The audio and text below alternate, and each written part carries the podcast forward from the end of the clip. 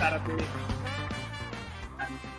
todos y bienvenidos a este programa Sal y Pimienta, un programa para gente enfocada. Estoy yo, Daniel Opera de Foco Panamá. Ahorita más adelante se conecta Mauricio Valenzuela. Recuerda que pueden seguirnos en arroba Foco Panamá en Instagram, Twitter, Facebook y TikTok. Y también pueden seguir todas las noticias del día en focopanamá.com. Eh, este programa eh, se transmite en vivo por el canal de YouTube de Radio Panamá. Me dice Mauricio que está esperando que lo dejen entrar a, la sesión. Eh, y también queda guardado ahí y en el canal de YouTube de Foco Panamá para que lo puedan escuchar cuando quieran. También se sube a Spotify para que lo puedan escuchar en modo de podcast eh, mientras están haciendo su rutina mañanera. Ya entró Mauricio. ¿Cómo estás, Mauricio? ¿Qué es lo que muy bien y tú cuéntamelo? ¿Cómo está el tranque previo al 24? Mira que hoy no había tanto tranque, otros días había más tranque. Hoy se, hoy se comportó bastante decente el sistema de transporte. Está bien. Mira, hoy vamos a tener un excelente programa porque adivina quién va a estar con nosotros. Suki Pimienta. Suki Pimienta va a estar en Sal y Pimienta, eh, como lo anunciamos el lunes. Eh, va a estar hablando con nosotros. Ella, aparte de tener un nombre perfecto para el programa, eh, es abogada y es candidata a libre postulación para diputada en Arraiján. Y eh, ella está, ha estado al frente de un caso muy mediático que seguro ustedes lo han escuchado, que es el de em, este hombre que perdió la vida eh, luego de que un transportista em, eh, le pegara afuera de la terminal de, creo que fue en la terminal de Albrook, ¿no? Que fue, que bueno, que la persona se desplomó. Eh, así que ella estaba al frente de ese caso, va a estar muy interesante y ella también eh, maneja muchos casos de violencia doméstica, creo que también fue la representante de una mujer que eh, sufrió unas quemaduras luego de que su pareja incendiara el vehículo donde estaba. Así que vamos a estar hablando con ella de diferentes temas, eso va a ser más adelante.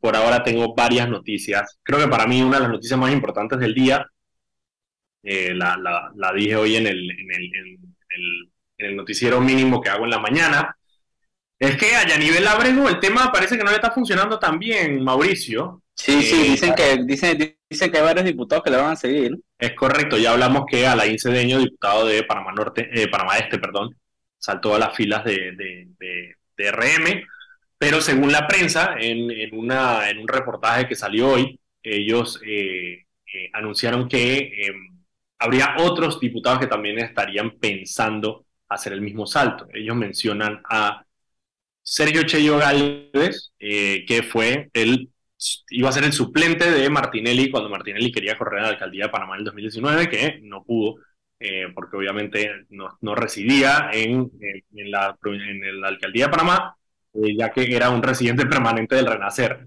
que queda en Colón. Entonces no podía. Mira, yo tengo, yo tengo la lista completa de los que van a saltar por ahora.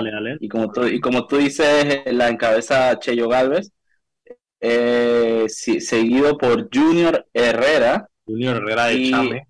Y en tercer lugar, el eh, Ronald McDonald, Marilyn Vallarino. Marilyn Vallarino de Arraiján. Y creo que también está Mayín Correa y Hernán Delgado como posibles eh, saltadores. Así que eh, ahí, el tema, ahí el tema es que eh, Rómulo le dio plazo hasta el 25 ah, para, para ellos eh, tomar la decisión de salir. Pero, pero, pero si la vaina es como la mina, puede que se vaya de largo. Puede ser 25 a las 6 de la mañana, no nunca sabe. ¿Sabes? Llega el 25, dije, bueno, no, porque es que hoy es, ¿sabes? es domingo, después de Navidad, o sea, tiene hasta el lunes en realidad que se abran las oficinas de cambio democrático. deberíamos entrevistar a Rómulo el 25 pilla, o el 24 cuando ya probaba. Vamos a tratar de conseguirlo, dale, me parece, me parece muy bien. Eh, sería el 26, lunes. Hay que, dejar, hay que dejarle un mensaje en TikTok. Hay que, hay que exacto. Así que mira, Rómulo, amiguis, ah. mira, Ahí el tema es que Yanivel, nivel fue muy roconcita en contestarle a Rómulo que nadie se iba a ir del partido. Ella incluso tuiteó diciendo que, eh, que ellos no querían salir del partido, sino que querían democratizar el Partido Cambio eh, Democrático. Entonces, claro, y lo que hemos dicho varias veces en este programa, ahí lo que está pasando es que eh, los diputados tienen miedo de quedarse sin curul. La curul la curul, y yo lo, dije en un video también sobre su Rodríguez, la curul es lo que le permite a los diputados conseguir todas las prebendas, todos los privilegios y todo el dinero que ellos necesitan para poder mantenerse en el poder y mantenerse relevante. Un diputado no puede perder su curul, y si la va a perder, la va a perder en las elecciones, no la va a perder simplemente porque eh, se enemistó con la dirigencia de su partido y se quedó sin curul. Por eso es que Zulay Rodríguez está, eh, está buscando firmas como libre postulación, porque ella sabe que peligra su curul dentro del partido PRD. Entonces ellos prefieren mil veces buscar otras alternativas electorales que simplemente quedarse sin curul. Y eso es lo que estaría pasando con los diputados de, eh, del CD. Si Rómulo mm, les quiere quitar la curul, se las puede quitar, es el presidente, y el Partido Cambio Democrático está diseñado, estuvo diseñado para Ricardo Martinelli, que le gustaba tener poder sobre todas las cosas. Entonces, claro, la presidencia de Cambio Democrático tiene muchísimo poder y por lo tanto él podría dejarlos a ellos sin curul.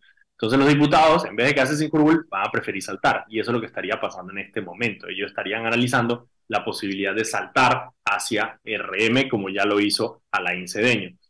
Y la otra cosa que hablamos es que si, eh, si, son más de, si son más de tres, si son cuatro, pueden tener una bancada de RM y tendríamos la bandera de RM ondeando en la Asamblea Nacional. Asca. Literalmente. Así que bueno, vamos a esperar a ver. Yaribel no se ha pronunciado sobre el tema de, eh, de Alain Cedeño, no ha dicho absolutamente nada, no es de esperarse.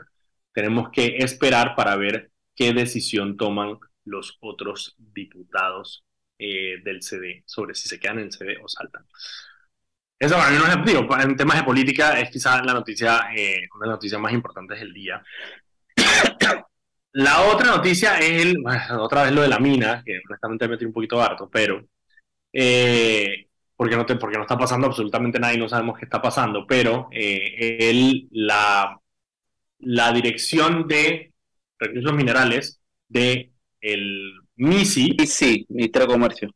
Ministerio de Comercio emitió la resolución que eh, básicamente le daba un plazo, eso fue el lunes, le daba un plazo de 10 días a la mina para poder, eh, para poder eh, este, implementar este plan de cuidado y mantenimiento que estábamos hablando con Roberto Cuevas de la Cámara Minera la semana pasada, que lo más importante a destacar ahí es lo que él decía de que este plan solamente emplearía al 10% de la fuerza laboral de Minera Panamá, que son alrededor de 7.000 empleados. Eso quiere decir que solamente necesitarían trabajar alrededor de, de 600 a 700 empleados en ese cuidado y mantenimiento, que es simplemente mantener la mina como en un nivel mínimo de funcionamiento. Que los tambores den vuelta, que las vainas se muevan, como para que no se dañen. Mantener la vaina engrasada para que las máquinas no se dañen por desuso. Correcto. Entonces ya eh, el MISI ya eh, emitió la, resolución que obliga a, la mina a implementar ese plan. Ahí lo que estamos pendientes es de, eh, de ver porque dice, bueno, listo, cuyo mantenimiento. La mina tiene, tenía a partir, del, a partir de ser notificada, estas resoluciones del lunes, a partir de que se notificaba la mina, tenía cinco días para apelar, de alguna manera, pedir un recurso de reconsideración sobre esto. No sabemos si la mina lo hizo o no, tendría hasta eh, la próxima semana, lunes o martes de la próxima semana, para poder em, tomar esa, eh, meter ese recurso. No sabemos si lo va a hacer o no. Y em, de ahí, si la mina no emite ningún recurso y simplemente quiere acatar eh, la resolución del, del, del MISI, em, tendría 10 días para implementar o presentarle al MISI su plan de cuidado y mantenimiento. esto lo llevaría casi hasta finales, no, mediados de diciembre, eh, no, finales de diciembre, perdón, eh, donde ellos tendrían que presentar ese Yo, yo estoy planeando estás, cortando tú o me estoy cortando yo? de mantenimiento después de... estás cortando tú. Ah, me estoy cortando yo, dale, dale. Sí, digo que yo planeo entrar en un plan de cuidado y mantenimiento ahora después de la fiesta. Igual que la mina. Mira, entraría más o menos al mismo tiempo, a principios de enero. Plan de cuidado y mantenimiento. Estamos, en la misma, estamos en la misma. Con la, tra la tragazón que me voy a meter. Me voy a... Me da risa porque tengo que hacer un examen de colesterol. Eh, Y el doctor me dijo, dije, no te, no te hagas el examen de colesterol ahorita. O sea, espera hasta febrero y te lo haces en febrero, porque no va a servir de nada que te hagamos un examen de colesterol ahora mismo, porque viene la Navidad. Yo dije, ah, ok, sí, tiene mucha razón, tiene mucha razón. Ok. Gracias, señor doctor. Gracias, señor doctor. Con eso la mina no tenemos más noticias, no hay más noticias. Eh, parte de, la indignación ciudadana y, los comunicados, no sé si viste el comunicado de Transparencia Internacional, que está bastante bueno. Eh, básicamente le decía al gobierno, hey, man, necesitamos que ustedes pongan en la palestra pública cuáles son estos desacuerdos, o sea, cuál es el desacuerdo, o sea, cuál es el tema con la mina, pues, o sea, necesitamos saber ustedes qué piden, qué pide la mina y cuáles son los puntos medios, y si no hay puntos medios todavía, es que al final... Negociación que se entiende, por lo menos necesitamos nosotros como panameños saber a dónde está estancada la negociación. Es que ese es parte del problema, no sabemos dónde está estancada la negociación, no sabemos qué está pasando por las cabezas. Estamos, estamos así completamente. Y ojo, a ver, yo entiendo el argumento de que eh, por ser, digamos, una, una negociación comercial, se entiende que tiene, tiene que tener cierta reserva, tiene que tener cierta, ¿sabes? No, porque no quieres que, bueno, los competidores, la vaina, todo. Eso lo entiendo un poco.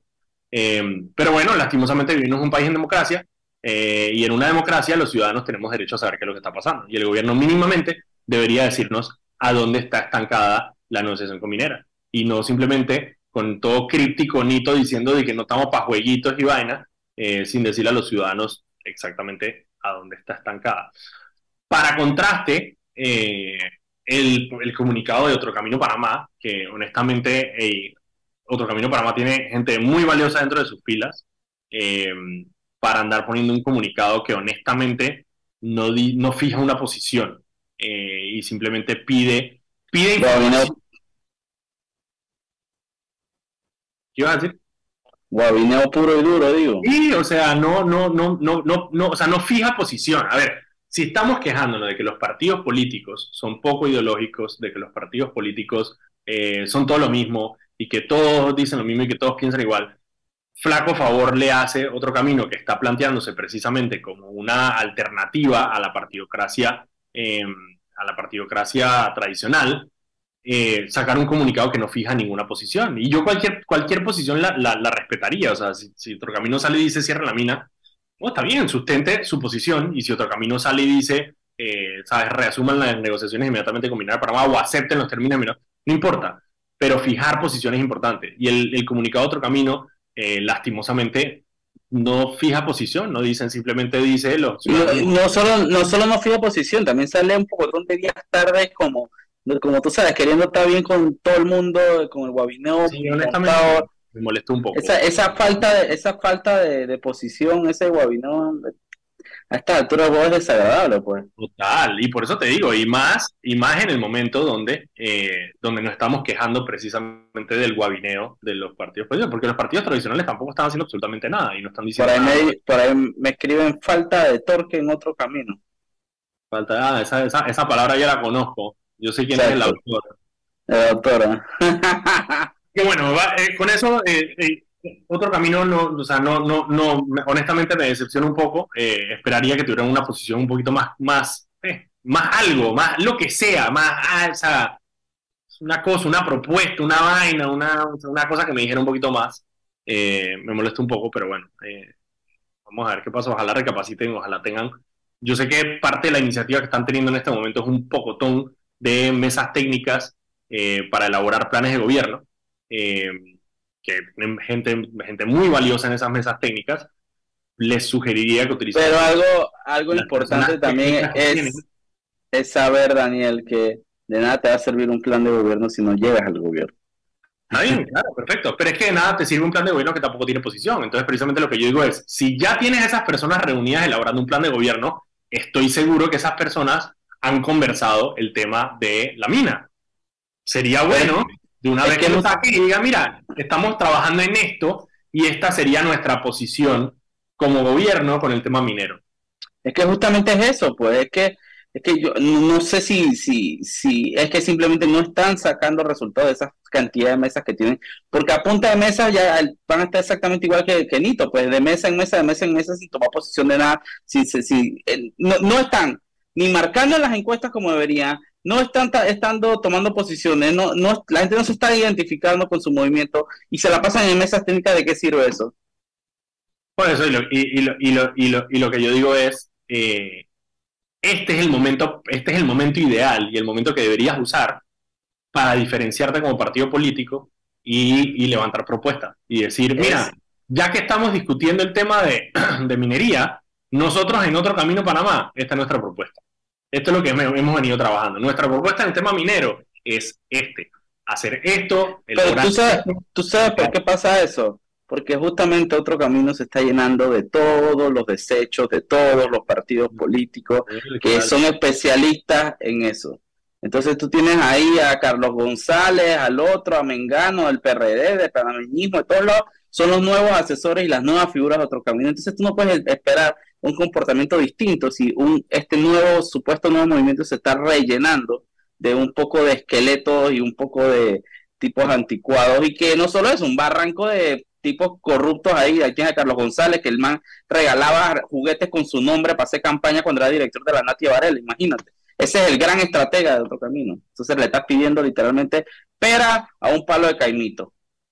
Hay que tener, hay que tener, hay que tener esperanza, Mauricio, de que las cosas cambien. Y espero que otro camino recapacite y cambie. Eh, Con esa nos vamos, son las 6 y 18 vámonos al cambio cuando regresemos. vámonos a un cambio, que cinco minutos más y me llama Lombana. Porque ahora está de moda, todo el mundo quiere llamar, reclamar. Y cuando tú tocas otro camino, tú sabes que eso no me pasa. No, no, y no solo eso, cada vez que hablamos de otro camino, me llama medio mundo a reclamarme. Yo dije, hombre, pues, qué pelota, ahora no aceptan una crítica, yo tengo que pensar igual que ellos. No me, con otro camino me pasa más que con cualquiera. Ni los panameñistas son tan ñañitos. No, no, no, no, no, nada le ganó a los panameñistas, lo siento. No, no, no, conmigo, conmigo me ha pasado peor con otro camino que con los panameñistas. Loco, a mí con los panameñistas, hermano, no hay nadie que se queje más que un panameñista. Es una vaina y se queda. Pero bueno, pero ya tiene sentido porque otro camino se está llenando de panameñistas. Ahí está, ah, por eso. Vamos a cambio y regresamos.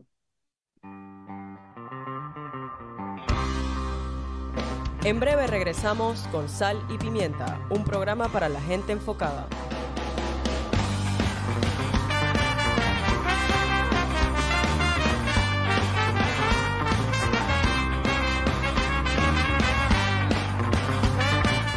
Conoce a una de las mineras profesionales de Cobre Panamá. Mi nombre es Nancy Melina Lazo Toribio. Todo inició cuando se me presentó la oportunidad de formar parte del grupo de formación. Se me cumplió el sueño, no solamente de ser operadora de equipo pesado, sino que también me dieron la oportunidad de ser entrenadora de uno de los equipos más grandes que llegó aquí a Panamá. De los mayores retos ha sido este, poder hacerlo bien. Sigue la historia de esta panameña en nuestras redes sociales, arroba Cobre Panamá, y descubre por qué Cobre es el futuro. ¿Cómo te fue en el juego? Increíble. Hoy es el día del doble puntos. Ganamos doble puntos en el juego y doble puntos tanqueando en Terpel. Estaciona tu carro para llenarlo de combustible y puntos al doble.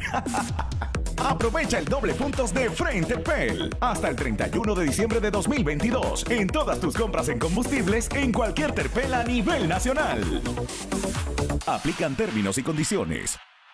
¿Sabías que estos censos de cada 2020 tendrán una duración de dos meses? Estos censos serán desde el 8 de enero hasta el 4 de marzo de 2023. Esta debe ser una persona mayor de 18 años que sepa la información de toda la familia y pueda responder por todos ante el empadronador. Así Panamá no se detiene. Hagamos todos de estos censos un éxito. Del 8 de enero al 4 de marzo, ábrele la puerta a los censos década 2020. Panamá, cuenta contigo. Instituto Nacional de Estadística y Censos de la Contraloría General de la República de Panamá.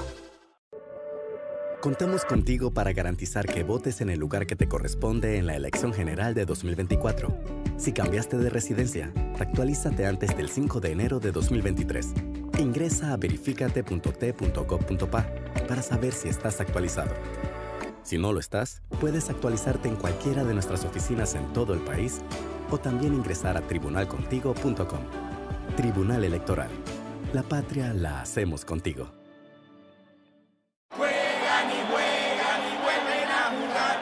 Con todos en equipo ya vuelven a ganar. En estas fiestas, celebra en equipo con Más TV Total de Más Móvil y canta los goles o los villancicos dos o más veces con Replay TV. Cámbiate hoy al equipo Más TV Total. Más Móvil. Conoce a uno de los mineros profesionales de Cobre Panamá. Mi nombre es Carlos Gómez y dirijo el área de arqueología de Cobre Panamá. Mi trabajo es emocionante porque es investigar el pasado de culturas de hace 2300 años. Yo exhorto a los jóvenes que estudien arqueología que hace falta y un proyecto longitudinal como este ofrece las oportunidades para insertarse. Sigue la historia de este panameño en nuestras redes sociales arroba Cobre Panamá y descubre por qué Cobre es el futuro. Hasta tu mejor amigo ladra de felicidad cuando escucha tu carro tanquear. Celebramos tu felicidad y la estamos premiando. Canjea 450 puntos por 6 balboas en combustible y sigue conduciendo en el camino como un ganador. Aprovecha, acumula puntos Interpel con tus compras en Buybain, Quick Shop, Car Watch, Ciclos y disfruta. Aplican términos y condiciones. Contamos contigo para garantizar que votes en el lugar que te corresponde en la elección general de 2024. Si cambiaste de residencia, actualízate antes del 5 de enero de 2023. Ingresa a verificate.t.gov.pa para saber si estás actualizado. Si no lo estás, puedes actualizarte en cualquiera de nuestras oficinas en todo el país o también ingresar a tribunalcontigo.com. Tribunal Electoral. La patria la hacemos contigo.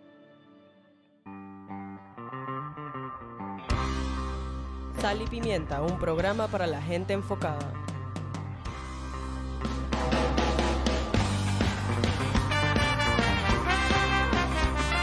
Estamos de vuelta aquí en su programa Sal y Pimienta, un programa para gente enfocada. Estoy aquí con Mauricio Valenzuela, estoy yo, Daniel Opera de Foco Panamá. Recuerden que pueden seguirnos en arroba Foco Panamá en Instagram, Twitter, Facebook y TikTok. Y también pueden seguir todas las noticias del día en focopanamá.com. Este programa se transmite en vivo por el canal de YouTube de Radio Panamá Así que lo pueden ver ahí en caso de que se tengan que bajar del carro, se tengan que mover de donde estén, puedan seguir escuchando el programa. Y también se guarda en Spotify para que lo escuchen mañana. Antes de irnos con el resto del programa, vámonos con Anet, que tiene unas palabras para nosotros. Adelante, Anet. El Metro de Panamá informa que de lunes a viernes el horario de operaciones inicia desde las 4 de la madrugada hasta las 11 de la noche.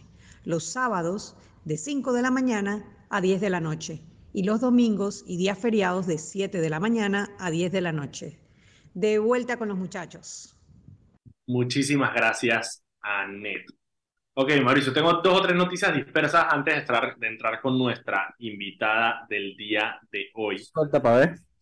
Uno, la mm, embajada, la embajadora eh, de Estados Unidos en Panamá, eh, Mari Carmen Aponte, habló sobre el tema de la ley de extinción de dominio, que es una ley eh, le hemos puesto la ley antinarcos, que es esta ley que permite que los bienes eh, de una persona eh, eh, que sea investigada por crímenes como, bueno, la ley todavía no ha sido, no ha sido, no ha sido debatida a plenitud, pero inicialmente se habla de corrupción, enriquecimiento ilícito, narcotráfico y todos estos delitos.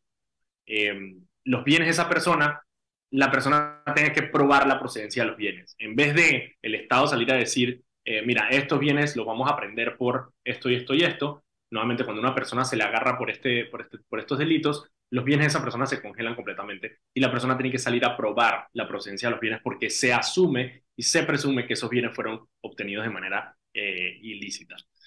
La ley le han dado vueltas y vueltas y vueltas y vueltas desde el, desde el gobierno pasado, desde la asamblea pasada, eh, y no han querido discutirla. Eh, incluso una comisión, la comisión de gobierno se fue a, Colombia a ver cómo estaba funcionando allá. Eh, se fue, bueno, Juan Diego fue uno de los que se fue, con Leandro Ávila y con otra gente, y al final la ley no han podido pasarla, no han querido pasarla. Parece que, claro, están estancados en el hecho de corrupción. Ellos quieren sacar corrupción, eh, corrupción y enriquecimiento ilícito y dejarla solamente para narcotráfico.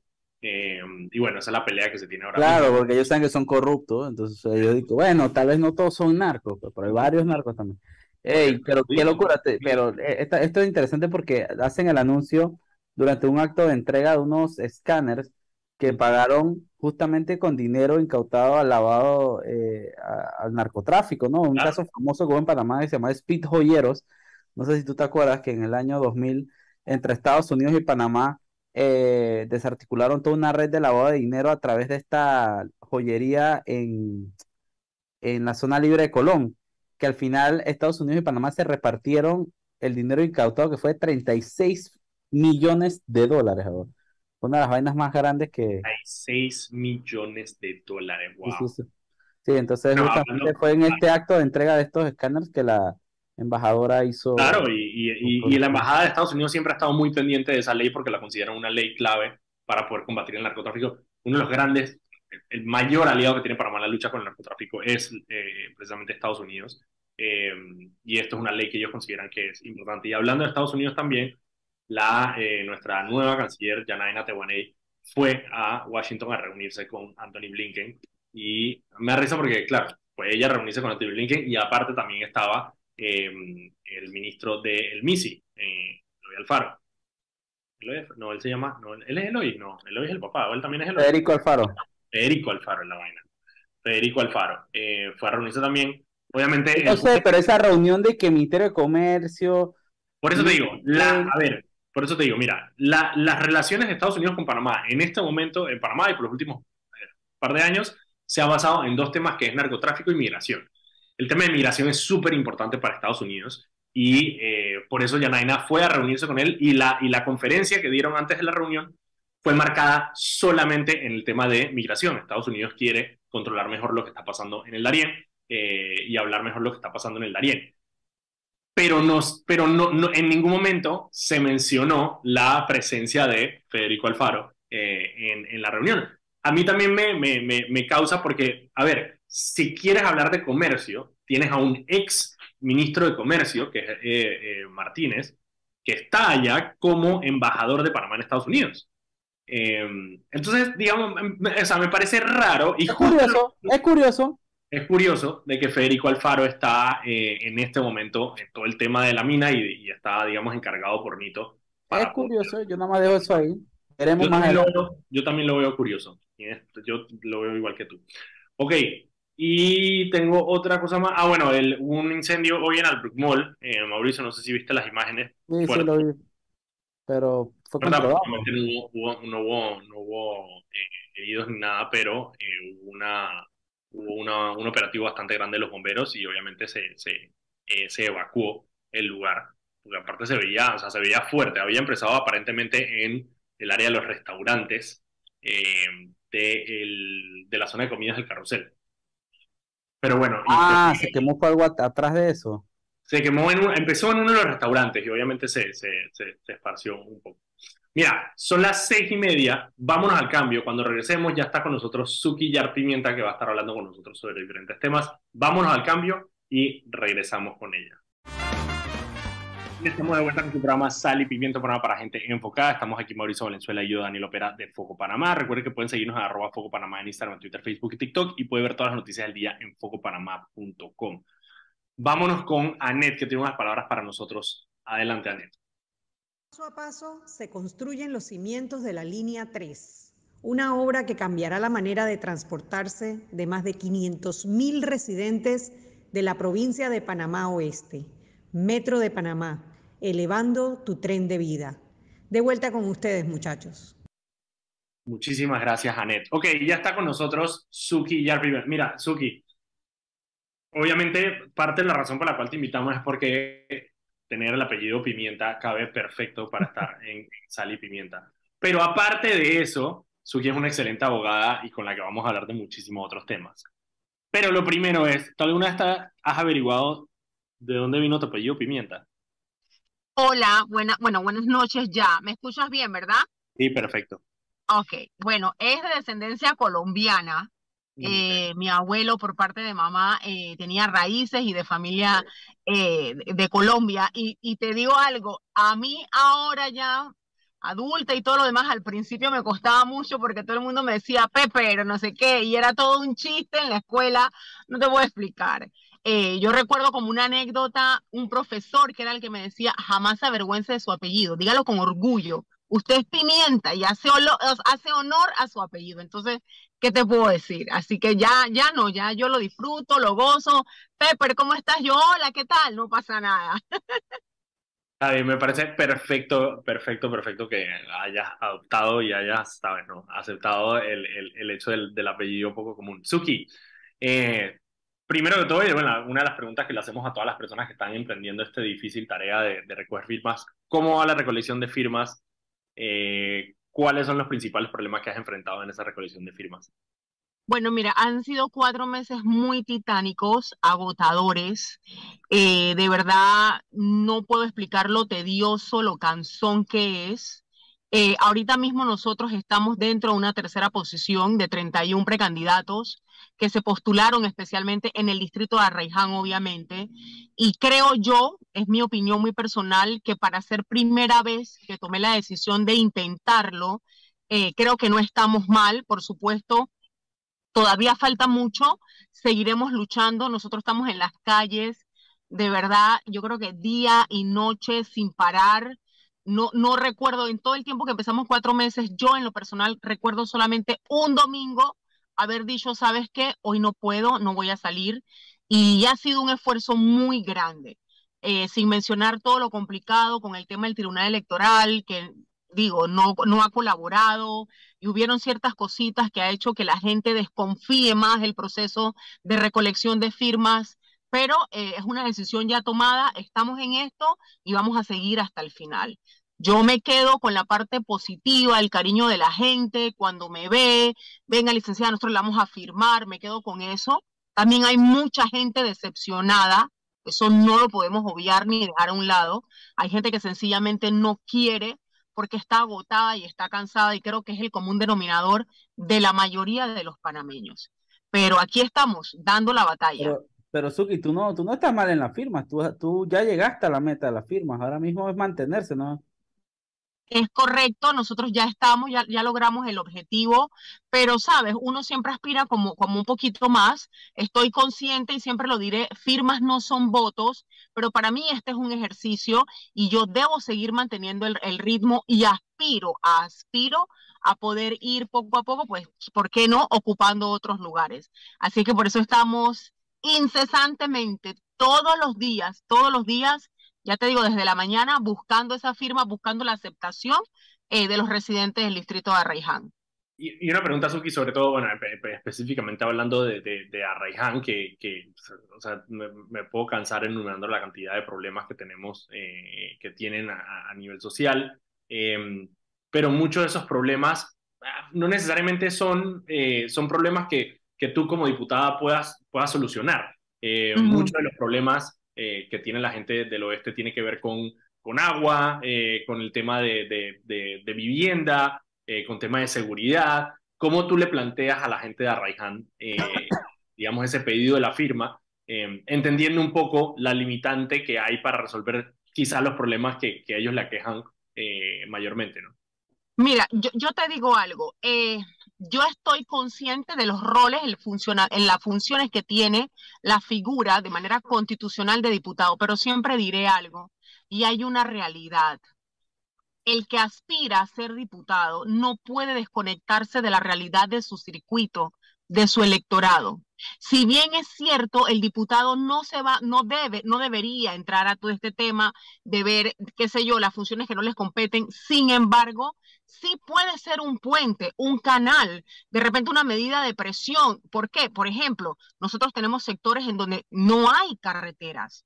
Nosotros tenemos sectores en donde, eh, estoy hablando de funciones que no le competen per se al diputado, que no tienen eh, lugares de esparcimiento social. Sí, no me compete a mí, pero yo puedo hacer el enlace. Pero ¿Por qué? Porque es que, es que, al final los diputados, pero sí tienen la capacidad de proponer en base a las necesidades de su circuito. Eso es, una, eso es una realidad. Claro, el diputado no tiene que estar prometiendo calles, ni llevando bolsa de comida, ni sea pero él sí puede legislar en base a que faltan eh, áreas de esparcimiento en Arraiján. Él puede proponer una ley que ponga un mínimo de áreas por de esparcimiento por, por densidad poblacional. Él puede proponer una ley que exija destinar fondos a tal, tal vaina para, ¿me entiendes? Entonces sí hay, aquí el problema es que los diputados han creado una distorsión toda asquerosa de, de, de sus funciones que, que los termina convirtiendo en unos super clientelistas no vistos, ¿no? Pero sí hay maneras en las que el diputado puede mantenerse en sus funciones y, y beneficiar a su comunidad directamente.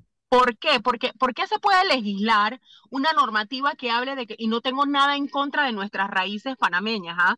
¿Por qué legislar sobre una normativa que hable del no sé qué, del tamborito, del folclore? ¿Por qué? Del almohábano con queso. Es, exacto. ¿Por qué no legislar? Eh, exacto. ¿Por qué no legislar en función de lo que tú acabas de mencionar? Esa es mi visión. Reitero, como diputados no se pueden desconectar de la realidad del electorado, de la realidad del circuito, de las necesidades que tienen los residentes que en el distrito de Arraiján, hablando de necesidades puntuales y no de intereses individuales, sino de realidades colectivas, son muchas. Entonces, en ese sentido, hay que trabajar. Yo no me puedo simplemente, mira, yo, yo, me he encontrado con personas, con ciudadanos que me dicen, no, lo que pasa es que como ahora los que están dicen que está la ley de descentralización y que ese es el trabajo de la autoridad local, las alcaldías y las juntas comunales, ellos no nos pueden ayudar. Perdón, esa no es la respuesta. Hay que legislar en función de la ciudadanía, de los sectores, de, de, de los niveles de vulnerabilidad que estamos enfrentando a nivel de país, pero también a nivel de distrito. Para mí eso es sumamente importante. Y Suki, y otra pregunta que le hago a todas las personas que están buscando firmas, ¿cuáles son los principales problemas con los que te encuentras eh, que la gente te transmite mientras está buscando la firma? ¿Cuáles son los principales problemas de Arraiján? Bueno, principalmente el tema del transporte.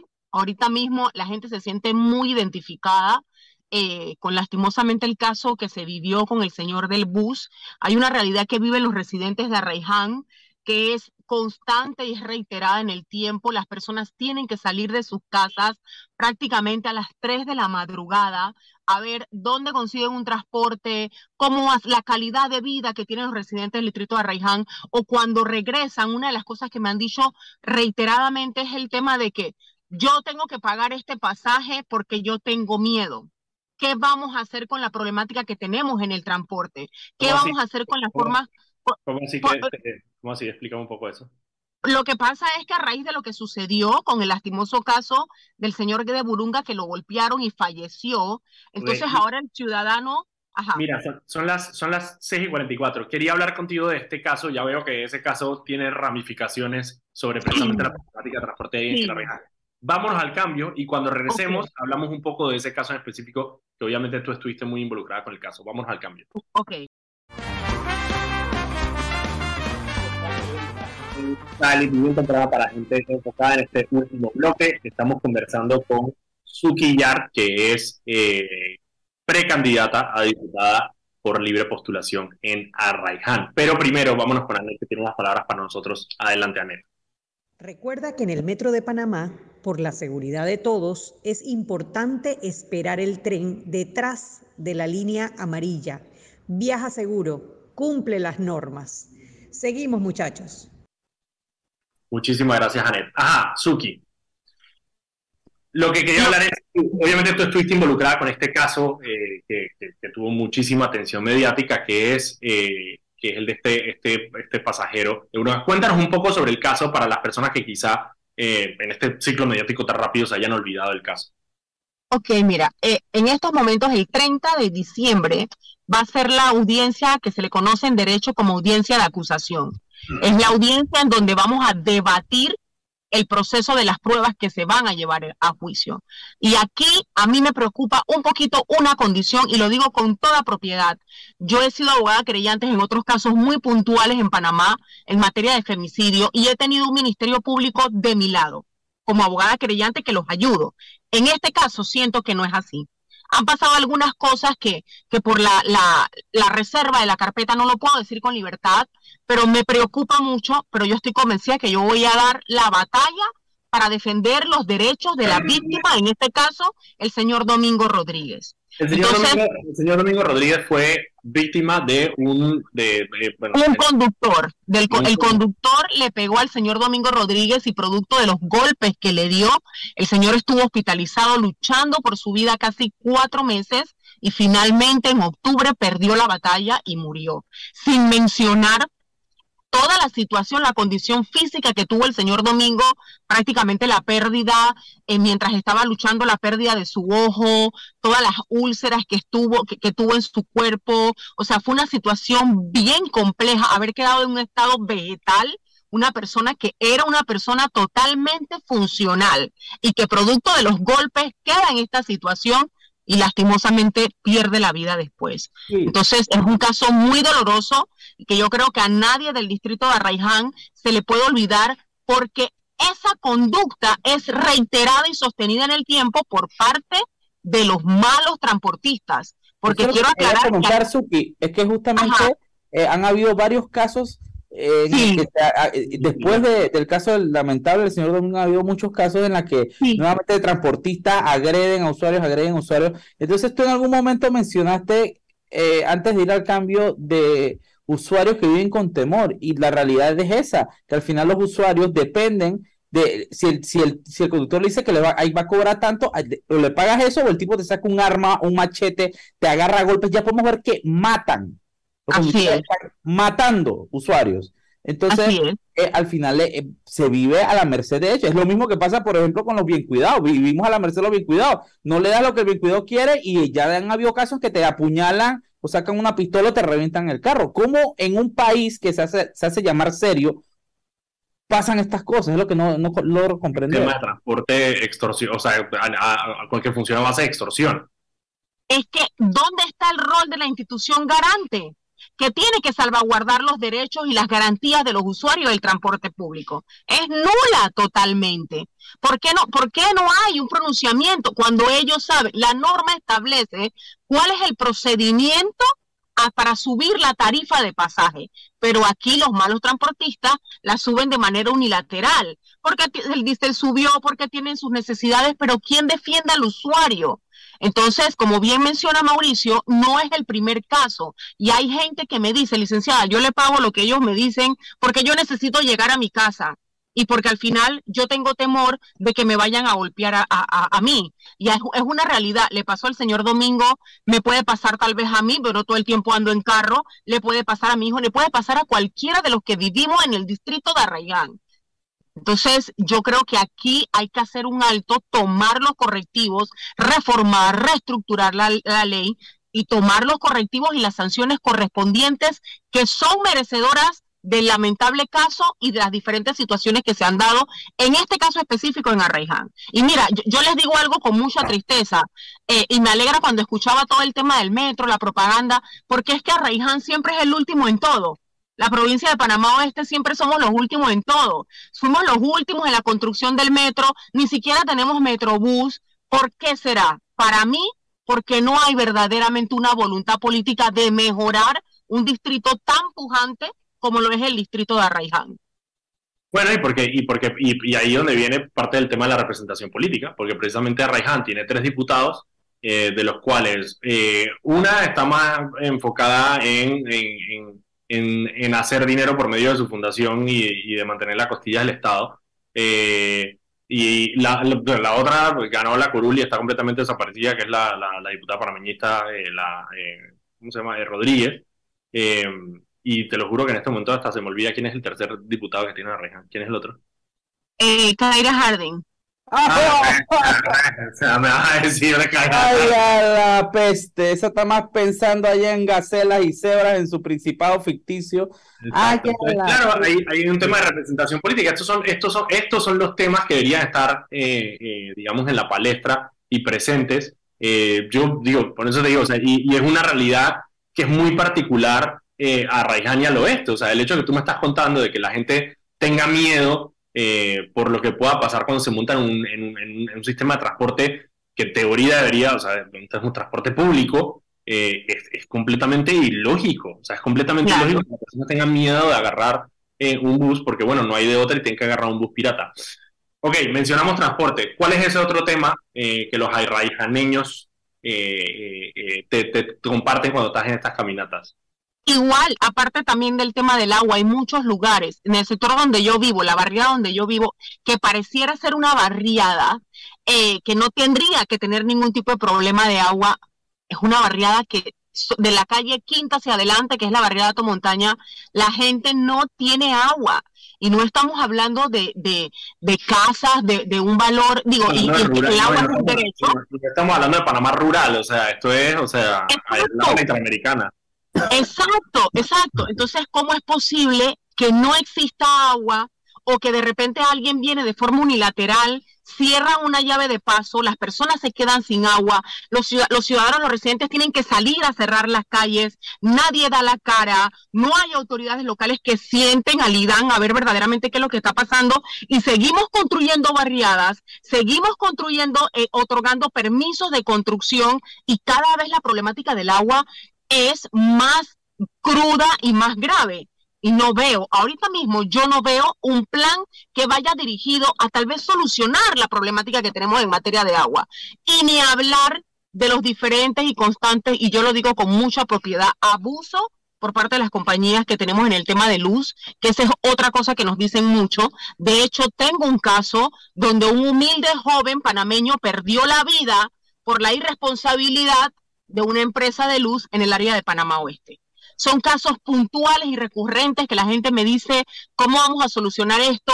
En esto no hay nadie que nos defienda. ¿Qué es lo que vamos a hacer? ¿Qué usted propone? Y son cosas en las que de repente eh, yo tenía el escenario y ahora lo tengo más amplio de lo que verdaderamente el electorado de Arraiján está pidiendo a gritos sin que haya una solución directa. Pudiendo, encontrando los mecanismos, no los tenemos hasta el sol de hoy. Entonces yo creo que es tiempo ya yo creo que nosotros, y nosotros lo hablamos mucho acá, es, el, es ese sentimiento em, de, de, encontrarse desprotegido, de encontrarse que no hay absolutamente nadie eh, que vele por, por el bienestar de las personas y, mi bienestar como ciudadano. Eh, cuando pasan todas estas cosas y, y, esa conexión, porque siento como que a nadie le importa, pues, y, y a nadie, y así se sienten muchísimas personas. Dicen, no, no, no, no tengo transporte, no tengo salud, no tengo agua, no tengo vivienda, o sea, el Estado qué es lo que el Estado hace por mí, porque parece que no le importa lo que pueda pasar conmigo. Yo creo que eso lleva, lleva a situaciones muchísimo más drásticas. Suki, y el otro tema que, que yo sé que tú eres, estás muy involucrada y, quería saber tu perspectiva, sobre todo en Arraiján, es el tema de violencia contra la mujer. Eh, wow. ¿Cómo estamos en Arraiján con el tema de violencia de la mujer? Eh, Gracias. Esas cosas que se pueden hacer. Gracias por preguntarlo. Mira, eh, los casos de femicidios o sea, todos son dolorosos, pero tal vez los más crueles han ocurrido en, en Panamá Oeste, Arraiján y Chorrera. En Arraiján a una chica la metieron dentro de un taxi, Karen Velázquez, y la incendiaron literalmente con la excusa de salir a buscar un súper para sus hijas. A Helen Castillo le dieron 23 machetazos en Chorrera que acabaron con su vida, mutilaron, eh, mutiló a la madre que intentó defenderla y han sido casos en los que tú no has visto a nadie que forma parte de este periodo eh, gubernamental que tenemos, a nadie acercarse a ellos o por lo menos darle una ayuda a sus familiares sostenida. La provincia de Panamá Oeste es la que ocupa el segundo lugar de mayor denuncia por el delito de violencia doméstica, solamente superada por la provincia de Panamá. Entonces, ¿qué es lo que está pasando en la provincia de Panamá Oeste? Que las denuncias de violencia doméstica son altas, son sostenidas, son recurrentes y que lastimosamente terminan en los casos puntuales de femicidio más dolorosos que han podido ocurrir. Yo les digo algo, la normativa establece responsabilidad para las autoridades locales, pero Arraiján no tiene en la alcaldía una oficina de la mujer. Y cuando tú le vas a hablar... Arraiján no tiene alcalde, o sea... No, bueno, eso es otro tema, aquí nos quedaríamos hablando, es otro tema. Cuando tú vas a las autoridades locales a hablarles de lo que está pasando en materia de violencia doméstica, miren lo que está pasando, tenemos que hacer, sencillamente no les importa, no les interesa. Y nosotros hemos sido enfáticos en nuestra lucha de decir que es momento ya de implementar el tema en materia de prevención de los brazaletes electrónicos y han hecho caso omiso. Hoy en día ni siquiera se discutió el tema del presupuesto. Entonces, lastimosamente, por eso digo, la provincia de Panamá Oeste, Arraiján, siempre es el último en todo, teniendo situaciones puntuales. Hay una alta incidencia en materia también de abusos de menores de edad. ¿Qué estamos haciendo verdaderamente? Les respondo, nada. Nada se está haciendo por salvaguardar y proteger vida de mujer, niña y adolescente. Cada día son más las mujeres que son asesinadas y eh, Arraiján ocupa y Chorrera ocupan alto número tanto de femicidios como de delito de violencia doméstica. Y mira, Mauricio, para terminar el programa, una de las, de, de, en estos días estaba leyendo sobre una iniciativa que hay en Chile, que me pareció buena, honestamente, no sé si la viste, de em, comprometer al Estado a, em, a, pagar una pensión a los hijos eh, de mujeres que hayan sido víctimas de, femicidio.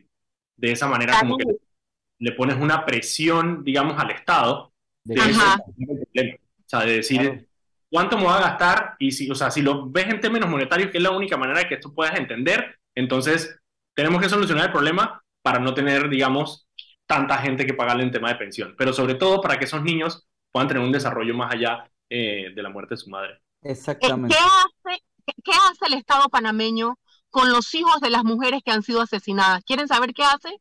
los olvida. Los olvida, no hacen nada. A las hijas de Karen Velázquez jamás han ido a algunas terapias por el horror. Ellas tuvieron que apagar a su mamá incendiada en llamas. Ellas la socorrieron y esas niñas nunca han sido asistidas por psicólogos por parte del Estado. Fue mi organización y otras organizaciones. ¿Qué, ¿Qué ha hecho el Estado con el hijo de Helen que vio el hermano? ¿Vieron el horror que vivió Helen? Nada el Estado panameño olvida a los hijos de las mujeres asesinadas y esa es una gran falencia, porque lastimosamente si nosotros no cuidamos a esos menores como Estado, vamos a tener consecuencias sobre el horror que ellos vivieron. Esa es una realidad. Total, esos niños están traumados y que van a estar traumados a menos de que reciban asistencia psicológica. Suki, Así es. te deseo la mejor de las suertes con el tema de recolección de firmas. Aproveche las fiestas de diciembre eh, para poder para poder agarrar más firmas. Te deseo muchísimos éxitos allá en Reján. A ustedes, nosotros nos vemos mañana a las 6 de la tarde. Mañana vamos a tener aquí en el programa a Juan Carlos Araúz, el presidente del Colegio Nacional de Abogados, para discutir el tema de la nueva ley que regula la abogacía. Va a estar muy bueno el programa. Les recomiendo que lo sintonicen mañana a las 6 de la tarde. Ah. Sal y pimienta. Nos vemos mañana. Saludos. Gracias. Chao.